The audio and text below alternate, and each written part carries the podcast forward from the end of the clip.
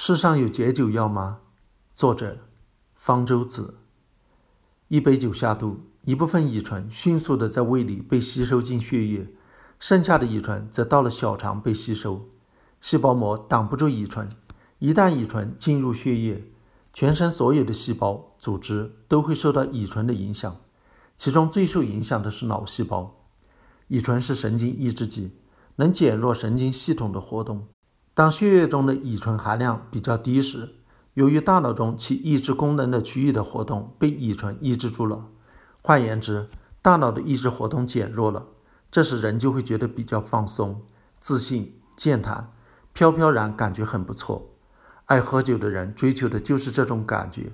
这时如果继续喝酒，血液中乙醇浓度继续升高，高到一定程度，喝酒的快感就逐渐消失了，人变得反应迟钝。视力模糊，活动失调，说话含糊不清，意识模糊，感觉麻木。乙醇浓度持续升高，人就会晕眩、昏迷，直至死亡。所以，乙醇本质上是对人体有害的。但是，即使不喝酒，消化道里由于细菌对食物残渣的发酵作用，每天也会产生大约三克乙醇。在细胞新陈代谢过程中，还会产生乙醇。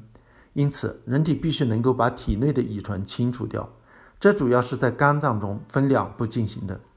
第一步，当血液流经肝脏时，那里的乙醇脱氢酶就会把血液中的乙醇氧化成乙醛。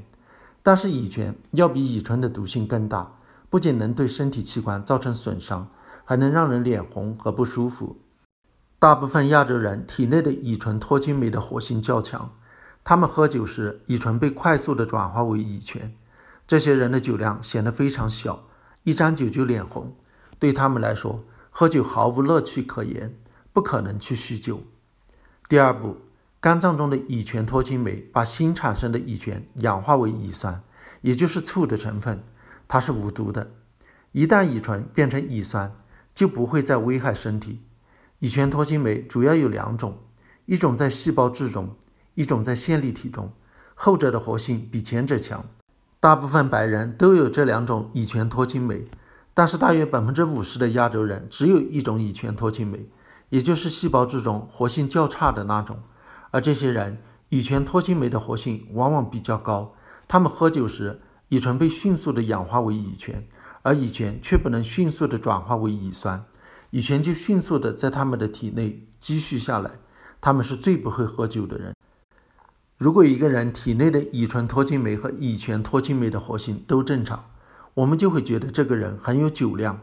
但是如果喝酒喝得太多太快，超过了体内清除酒精的速度极限，酒量再好的人也会醉，就是不醉也会觉得不适。喝完酒睡一觉，第二天醒来仍然会觉得不适，特别是头会疼，也就是所谓的宿醉。如果有什么办法能让人既能享受喝酒的乐趣，或者满足应酬的需要，又不至于酒醉或者宿醉，那该有多好啊！于是五花八门的解酒保健品应运而生，有号称是祖传中药秘方的，也有号称是最新高科技产品的。其中最著名的解酒药是阿 U 杠二幺，据说是冷战时期苏联克格勃研制出来的，苏联垮了以后转为民用。国内推销阿 U 杠二幺的商家对其成分语焉不详，国外的商家倒是列得很清楚，不过是琥珀酸、富马酸等参与新陈代谢的有机酸，以及几种维生素，都是食品中常见的物质，没有任何神秘之处。对阿 U 杠二幺的解酒效果只有传言，并无临床试验的证明。有一名自称美国大学副教授的华人葛生。近年来，在国内拉投资，要生产一种高科技解酒药。其宣传材料声称，本项目应用基因工程方法，从嗜酸耐高温微生物中克隆出乙醇氧化酶基因，然后令其在生物反应器中超量表达，最终制成蛋白质剂。由于该基因来自嗜酸耐高温微生物，所以它们的产物也具有嗜酸和耐高温的特性，能够在人的酸性胃液中起作用。将乙醇氧化为乙酸，阻止或者减少乙醇进入血液之中。这个据说很明确的作用机理，却在三个方面存在误导：第一，来自嗜酸微生物的乙醇氧化酶并不就一定具有嗜酸的特性，因为它原本是在细菌内部工作的，而细菌的内环境可能是中性的，所以这种乙醇氧化酶在强酸性的胃酸作用下很可能失去活性。第二，退一步说，即使这种乙醇氧化酶能够抗胃酸，也会被胃蛋白酶降解，无法发挥作用。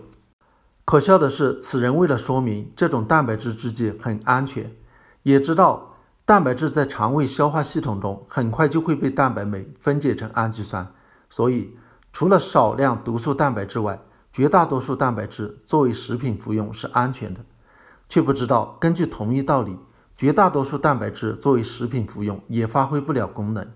第三，再退一步说，即使这种乙醇氧化酶能在胃中催化乙醇的氧化，它的产物也不是无毒的乙酸，而是毒性比乙醇更大的乙醛，所以这种解酒药的效果适得其反，实际上是想做成酗酒药。市场上的解酒药、解酒保健品没有一种已被证实确有效果的。如果你吃了它觉得有些效果，要么是因为心理作用，要么是因为水的作用。吃这些解酒药都要求用大量的水送服。那名美国大学副教授发明的解酒药。也计划制成汤剂供消费者趁热服用。酒精是很强的利尿剂，喝酒很容易造成身体脱水，这是造成酒后不适的重要原因。因此，水才是解酒的良药。要减轻酒后不适，有一个简单的办法，那就是一边喝酒一边大量的喝水。但是和民间的说法相反，不要喝茶醒酒，茶也是利尿剂，反而能让身体脱水更严重。